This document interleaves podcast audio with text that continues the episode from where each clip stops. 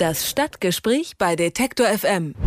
Das letzte Gespräch ist gescheitert und mit ihm geht eine Ära zu Ende. SPD und Grüne in München konnten sich nicht einigen und so wird im Münchner Rathaus jetzt ein Bündnis aus SPD und CSU regieren. Nach fast einem Vierteljahrhundert Rot-Grün heißt es jetzt im Münchner Rathaus Rot-Schwarz. Ein Thema, das die Münchner bewegt und damit ein Thema für unser Stadtgespräch in dieser Woche. Und sprechen können wir darüber mit meiner Kollegin Fumiko Lipp, die in München bei den Kollegen von Puls arbeitet und berichtet. Hallo Fumiko. Hallo, grüß dich. Also es wird rot-schwarz ins Münchner Rathaus einziehen. Wie ist denn so die Stimmung in deinem Freundes- und Bekanntenkreis? Hat das überrascht oder hat sich das abgezeichnet? Naja, ich glaube, so in meinem Freundes- und Bekanntenkreis ist es erstmal so, dass wir alle sind natürlich ein bisschen traurig sind, weil wir schon stolz waren, so ein bisschen die rote Hochburg Bayerns zu sein. Aber es hat sich natürlich abgezeichnet. Also man konnte zum Beispiel in München in, in den Wahlkreisen schon sehen, auch zur Bundestagswahl, dass in München nur ein Wahlkreis, und zwar Milbertshofen, das ist so ein kleiner, ein bisschen außerhalb, rot gewählt hat und alle anderen Wahlkreise in München bei der Bundestagswahl haben schon schwarz gewählt. Das heißt, es war irgendwie vorauszusehen, dass es dann praktisch auch dann so weitergeht. Das ist ja so das Kuriose, dass München also tatsächlich ja äh, SPD-Stammland war. Nur für Rot-Grün hat es eben diesmal nicht mehr gereicht. Was hat denn die SPD, was haben die Grünen vielleicht auch vermasselt, dass die CSU jetzt so in den Aufwind gekommen ist? Oder ist das eher eine Folge eines generellen CSU-Hochs? Also ich glaube tatsächlich, dass es eher die Folge des generellen CSU-Hochs ist. Ich weiß nicht genau, woher das kommt, weil ich meine, die CSU hat sich ja ein Ei nach dem anderen gelegt, zuletzt die große Amigo-Affäre. Ich weiß nicht genau warum, aber es ist einfach so, in den bayerischen Köpfen ist dieses Schwarze ziemlich tief eingebrannt. In München ist es ja, wie gesagt, es war es immer rot. Ich glaube aber, dass das auch ziemlich an der Figur Ude hing, weil Ude ja so als alter, ehrwürdiger Münchner Bürgermeister und Alt-SPDler ja so der Münchner Papa war und das Ganze auch zusammengehalten hat und er als Figur auch in der Münchner Politik so ziemlich viel kaschiert hat, was halt auch in der SPD in Bayern falsch lief, was auch bei der Münchner SPD falsch lief. Jetzt da er nicht mehr kandidiert und das ist halt so dieses alte Politikproblem, hat das halt auch äh, verschnarcht, sich da jemanden, also bei Zeiten mit ranzuziehen, den er irgendwie aufgebaut und groß gemacht hat.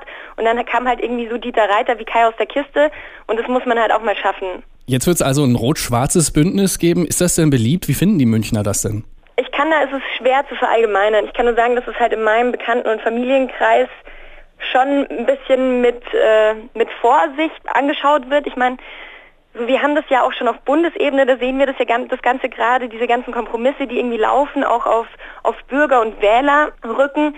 Und Mai, wir haben den Vorteil, dass mit Dieter Reiter jetzt da einer sitzt ähm, im Münchner Rathaus, der halt keine politische verbrannte Erde hinterlässt. Also ich glaube irgendwie mit so einer, jemandem wie Ude wäre schwer gewesen, weil halt auch schon einfach auf Bayern politischer Ebene, Ude und Seehofer zum Beispiel, die können sich einfach überhaupt nicht mehr riechen.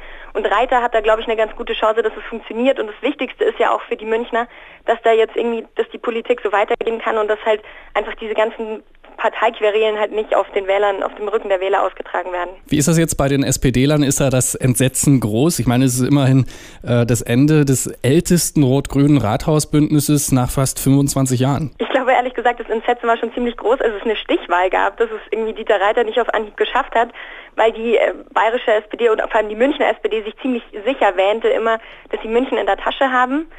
Und ich glaube, allein schon diese Stichwahl hat gezeigt, ähm, dass es eben doch nicht so leicht geht. Und ich meine, das war jetzt auch kein Haushochergebnis. Deswegen glaube ich, muss die, merkt die SPD und es ist auch ganz wichtig, dass sie mal was tun müssen. Fumiko, dann nochmal zum Schluss, nochmal zu dem, was du so von den Menschen um dich herum hörst. Was glauben die, wird Rot-Schwarz halten? Ja, wir hoffen natürlich alle ähm, und auch die Menschen in meinem Umfeld hoffen natürlich alle, dass Rot-Schwarz hält und dass es eben nicht in so parteipolitischen Querelen, also sich eigentlich nicht nur darum dreht, sondern dass halt auch wirklich an die Stadt München gedacht wird. Ich glaube, der Vorteil an München ist, im Gegensatz jetzt zur Bundespolitik, wo wir ja Schwarz-Rot wunderschön äh, beobachten können jetzt schon die ganze Zeit und all die wunderschönen Dinge, die da passieren. Ich glaube, der Vorteil ist so ein bisschen, dass es immerhin noch München ist und München ist eine Stadt, in der man, wenn man hier lebt, sehr, sehr stolz ist auf die Stadt. Und ich glaube, dass dieser bayerische Stolz, der auch zum Beispiel in im Rest Deutschlands nicht so gern gesehen ist, aber dass der schon auch die Menschen zusammenhält. Und das ist halt auch so ein Schlag Mensch und deswegen glaube ich auch, dass es funktionieren könnte, wenn man weggeht von der Partei und hin tatsächlich zu einer Politik,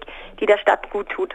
Das sagt meine Kollegin Fumiko Lipp, Journalistin aus München. Dort endet nach fast einem Vierteljahrhundert das Bündnis aus Rot und Grün und die CSU wird zusammen mit der SPD regieren. Über diesen Gezeitenwechsel haben wir gesprochen im heutigen Stadtgespräch. Danke, Fumiko. Gerne. Alle Beiträge, Reportagen und Interviews können Sie jederzeit nachhören im Netz auf detektor.fm.